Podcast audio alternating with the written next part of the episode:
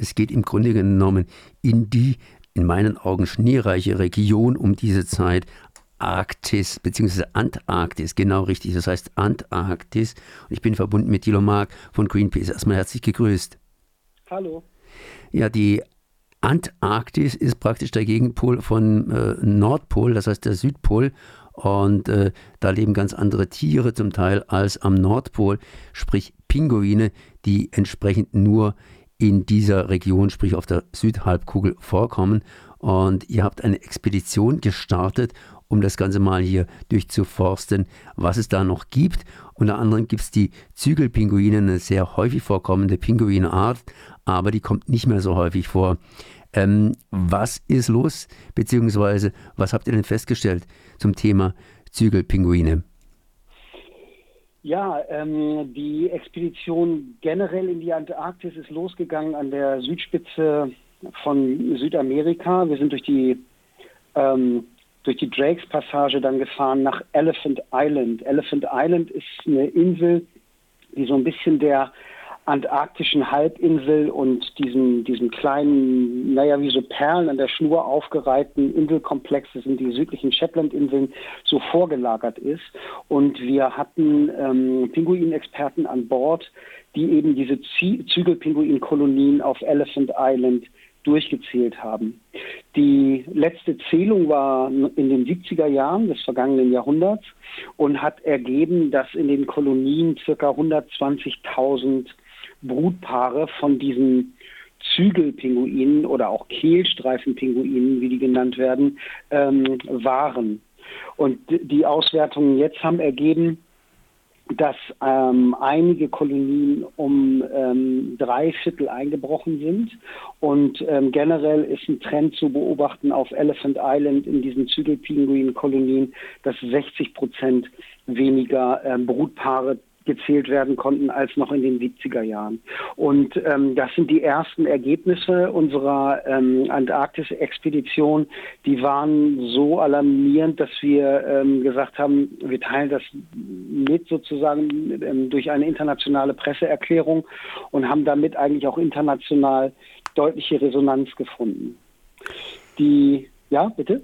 Ja, das heißt, äh, das klingt so ähnlich wie hier das Insektensterben, mhm. was dann im Zuge mhm. dessen das Vogelsterben mit sich bringt. Ähm, das heißt, die Vögel gehen ja auch in Europa zurück. Gleiches Bild praktisch am Südpol. Oder irre ich mhm. mich jetzt da? Na, es ist ähm, tatsächlich so, so herstellbar, der Zusammenhang wenn die Nahrungsgrundlage fehlt, das ist hier in Mitteleuropa tatsächlich die Insektenwelt. Für die, für die Vögel gehen die Vogelbestände zurück. Ähm, in der Antarktis ist es tatsächlich so, dass der Krill fehlt. Das ist eine kleine kleinfingerlange Krebsart, die letztendlich die gesamte Basis für das antarktische Nahrungsnetz darstellt. Und gerade in dem Bereich um Elephant Island sind die Krillbestände offensichtlich stark zurückgegangen. Das hat ähm, zwei Gründe. Zum einen die Klimaerhitzung, die Klimaerhitzung und damit das immer wärmere Meer führt dazu, dass diese kälteliebenden äh, Krillkrebschen, dass die sich weiter Richtung Süden zurückziehen, also in kältere Gewässer. Das ist der eine Grund. Und der andere Grund, der heiß diskutiert wird, ist ähm, die Krillfischerei, die gerade um, ähm, in dem Bereich um Elephant Island ähm, ihre Hauptverbreitung hat. Und es führt offensichtlich dazu, dass den Zügelpinguinen die Nahrungsgrundlage ähm, immer weiter fehlt. Und das ist ähm, offensichtlich ähm, dadurch belegt, dass die ähm, Bestände von Zügelpinguinen immer weiter einbrechen. Jetzt mal eine andere Frage. Ich meine, äh, mhm. das Meer erwärmt sich, der Südpol erwärmt sich. Äh, die Zügelpinguine, die äh, leben ja im Grunde genommen nicht im Eis, sondern die brüten irgendwo mhm. auf dem ja, kalten Stein, nehme ich mal einfach an. Und insofern dürften auch dann Gebiete, die früher von den Zügelpinguinen vielleicht nicht bewohnt worden sind, jetzt frei geworden sein. Sprich, dass sie sich auch nach Süden, sprich äh, an den Pol äh, hinweg bewegen. Ist es eine Möglichkeit? Ähm, ich hatte gerade gesagt, es gibt diese zwei möglichen Erklärungen, warum die Brutkolonien auf Elephant Island so stark eingebrochen sind. Die äh, tatsächlichen Gründe sind natürlich zu diskutieren. Ähm, die beiden von mir genannten Punkte, also zum einen die Krillfischerei, zum anderen die Klimaerhitzung, sind zwei mögliche Ursachen. Wichtig äh, ist mir noch zu erwähnen, dass ähm, Zügelpinguine weltweiten Bestand von sieben bis acht Millionen Tieren haben. Die sind nicht vom Aussterben bedroht, aber das, was wir auf Elephant Island beobachtet haben, kann ein möglicher Trend sein, dass sich auch mit dem sich zurückziehenden Krill in immer südlichere Breiten auch die Zügelpinguine immer in südlichere Breiten ähm, aufmachen, weil Krill nun mal deren Nahrungsgrundlage ist. Aber das ist eine, eine, eine absolute Möglichkeit, die da gerade aufgeworfen wurde. Ja, ich lese da gerade eben 18,3 Grad Celsius die in mhm. der arktischen Halbinsel gemessen werden. Mhm. Hier ist es ja eigentlich auch nicht besonders viel kälter, obwohl wir hier Winter haben. Äh, das mhm. heißt, überall wird es wärmer. Ja, es ist tatsächlich ein Trend. Überall wird es wärmer. Diese gerade genannten 18,3 Grad sind also ein historischer Rekord zumindest in dem Teil der Antarktis. So warm war es da noch nie. Und wenn man sich ähm, den Trend anschaut in der gerade westlichen Antarktis, dann ist es so, dass in den letzten 50 Jahren die mittlere Jahrestemperatur um drei Grad angestiegen ist. Und die Effekte sind ähm, enorm. Zum Beispiel gehen jährlich über 250 Milliarden Tonnen Eis aus den Gletschern der Antarktis zurück. Das heißt, die Gletscher schmelzen als Folge der Klimaerhitzung.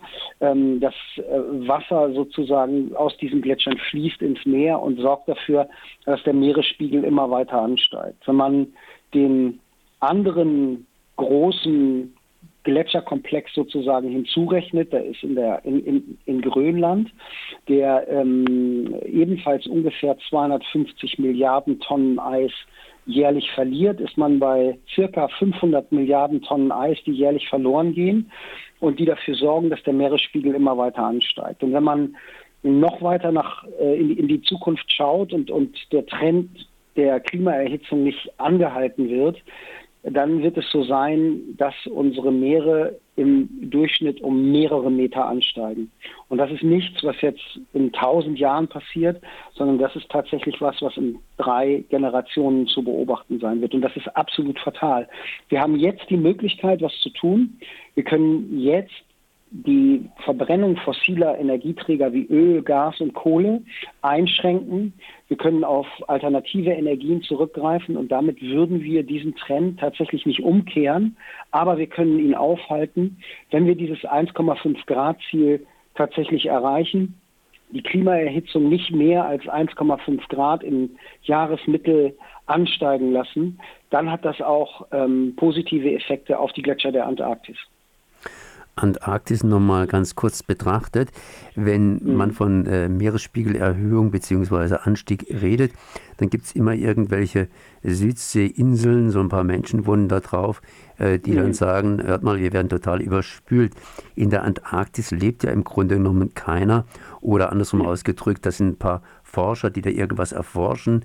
Ich lese hier gerade, dass gerade eben hier die Messtechnik zum ersten Mal so ein paar Inseln vermisst. Äh, da ist noch einiges zu tun, einfach zu erforschen. Auf der anderen Seite, wer kümmert sich eigentlich darum, wenn die Antarktis, da der, der Schnee, das Eis schmilzt? In Grönland sind es die Inuits, äh, die irgendwie mehr oder weniger persönlich betroffen sind und natürlich das sogenannte Mutterland Dänemark und äh, die beiden Interessenten Russland und USA die da meinen, dass man da irgendwie einen neuen Weg nach äh, Japan bzw. China durchfindet, äh, der dann eben für ja, Gütertransport sorgen mhm. könnte. Äh, die Antarktis ist ja irgendwo aufgeteilt unter irgendwelchen Großmächten bzw. alten Kolonialmächten, die da entsprechend auch äh, ihre Interessen, sprich Rohstoffinteressen haben. Wer kümmert sich eigentlich mhm. um die mhm. Antarktis? Naja, was, was, äh, was du gerade gesagt hast, dass die, die Antarktis aufgeteilt ist unter Großmächten, ist tatsächlich, es gibt Gebietsansprüche in der Antarktis. Und dazu gehören zum Beispiel Länder wie Frankreich, ähm, äh, Großbritannien, aber auch Chile und Argentinien. Aber eigentlich ist äh, ganz klar, dass es den Antarktisvertrag gibt. Und zu dem Antarktisvertrag gibt es ein Umweltprotokoll. Und da ist ganz klar geregelt, dass ähm, das einzige die einzig, einzige wirtschaftliche Ausbeutung der Antarktis sozusagen ist der Tourismus und es darf dort kein Rohstoffabbau betrieben werden. Und wir von Greenpeace sind der Meinung, dass das, was für den antarktischen Kontinent gilt, also für die Eismassen, das muss eigentlich auch für die Meere gelten der Antarktis. Und die ähm, äh, antarktischen Meere müssen unter ganz äh, strengen Schutz gestellt werden. Aktuell gibt es äh, eine Krillfischerei in der Antarktis, die da in wirklich 100.000 Tonnen Maßstab passiert. Und aus dem Krill werden in erster Linie Omega-3 ähm, Nahrungsergänzungspillen gemacht die aus äh, unserer Sicht, ähm, auf die man völlig einfach verzichten könnte. Und ähm, wir sind der Meinung, dass auch die Gewässer der Antarktis unter ganz strengen Schutz gestellt werden wollen. Wenn man so möchte, kann man sagen, die Antarktis gehört uns allen. Und deswegen haben wir auch alle eine Verantwortung, die Antarktis zu schützen. Ja, ein paar gehört es ein bisschen mehr als gleich und so weiter, um mit Farm der Tiere mhm. zu sprechen.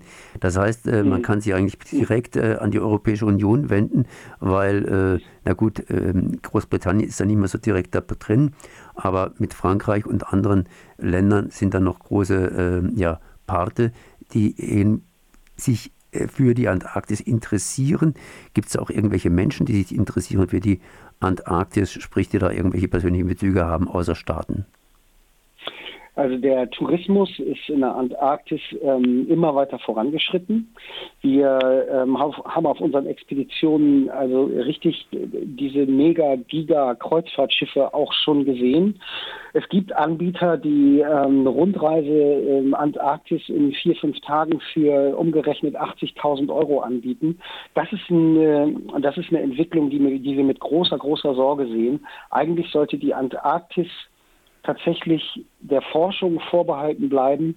Ein Ort, der an Schönheit und Stille sozusagen für die zukünftigen Generationen erhalten bleiben sollte. Und es gibt diesen alten Spruch, der Tourist zerstört das, äh, was er sucht, indem er es findet. Und das ist offensichtlich ähm, in der, gerade in der Westantarktis aktuell auch der Fall. Ähm, du hast gerade vorhin einen Preis genannt für diesen Tourismus. Ich will jetzt keine mhm. Werbung machen, aber kannst du es nochmal wiederholen? Das waren 80.000 Euro für drei, vier Tage oder wie war es? Das ähm, also variiert natürlich auch. Man kann ähm, für ein paar tausend Euro umgerechnet eine Koje buchen auf einem Antarktis-Kreuzfahrtschiff Antarktis und dann fährt man durch die Drakes-Passage. Also da ist die Seekrankheit fast vorprogrammiert, weil das die wildeste Wasserstraße der Welt ist. Und das ist dann für ein paar tausend Euro machbar. Aber wenn man tatsächlich mit dem Flugzeug zum Beispiel nach King George Island fliegen will, von, ähm, der, von, von Südamerika aus, wenn man von dort dann wiederum mit kleineren Propellermaschinen oder, oder Hubschraubern weiter äh, in der Antarktis rumgeflogen wird, dann ist man äh, ganz Spiel zwischen 70 und 100.000 Euro los. Und das können sich natürlich nur irgendwelche Superreiche leisten. Aber das ist offensichtlich auch komplett en vogue, zum Beispiel auch bei superreichen Chinesen sodass gerade dieser Tourismuszweig immer, Zweig immer weiter steigt. Und das Ganze ist natürlich basierend auf fossilen Energieträgern und so wird die Antarktis, naja, immer, immer mehr ähm, besucht von Touristen und äh, das hat natürlich auch seine Effekte. Jetzt gibt es da natürlich Schutzabkommen, das heißt, äh, mhm. ihr habt da ein paar Vorschläge. Wie, äh, mhm. Welche Vorschläge habt ihr und wie sollen die Vorschläge umgesetzt werden? Naja, ich hatte vorhin gesagt, es geht für uns vor allen Dingen um die antarktischen Meere, weil der antarktische Kontinent, also die Landmassen, die mit Eis überzogen sind, die haben dieses, diesen Antarktisvertrag und den Schutz. Für die, ähm, für die Regulierung der, der Meere gibt es ähm, die Antarktiskommission, die reguliert zum Beispiel den Krillfang, also vergibt da Quoten an bestimmte äh, Nationen, die sich für solche Quoten bewerben können. Da gehören in erster Linie China, ähm, Südkorea und Norwegen dazu. Ähm, aber diese Kommission hat auch die Möglichkeit, Schutzgebiete einzurichten. Und äh, in der Antarktiskommission sitzt unter anderem auch Deutschland und das Alfred Wegener Institut in Bremerhaven hat einen wissenschaftlich sehr fundierten Vorschlag vorgelegt für die Ausweisung des größten Schutzgebietes der Welt im Bereich des Weddellmeeres, der in der ähm, Westantarktis liegt. Bei den Treffen der Antarktiskommission, die treffen sich einmal im Jahr, ähm, in den letzten Jahren ist leider dieser deutsche Vorschlag gescheitert am Widerstand von China, Russland und vor allen Dingen auch Norwegen. Und es ist äh, eine ganz aktuelle Entwicklung, dass ähm, man sich mit Norwegen zusammengesetzt hat und dass es jetzt einen gemeinsamen Vorschlag gibt mit Norwegen, also zwischen Deutschland und Norwegen, diesen Schutzgebietsvorschlag einzureichen. Und jetzt muss man nur noch in Anführungszeichen Russland und China auf seine Seite bringen, um tatsächlich das größte Meeresschutzgebiet der Welt im ähm, späten Oktober Oktober, Anfang November diesen Jahres Wirklichkeit werden zu lassen. Und dafür machen wir Kampagne. Unter anderem deswegen sind wir auch jetzt in der Antarktis, damit das größte Meeresschutzgebiet der Welt entsteht. Das wäre zwei Millionen Quadratkilometer groß. Das wäre mehr als fünfmal die Fläche Deutschlands. Und wir hoffen sehr, sehr, dass das zustande kommt. So Thilo Mark von Greenpeace.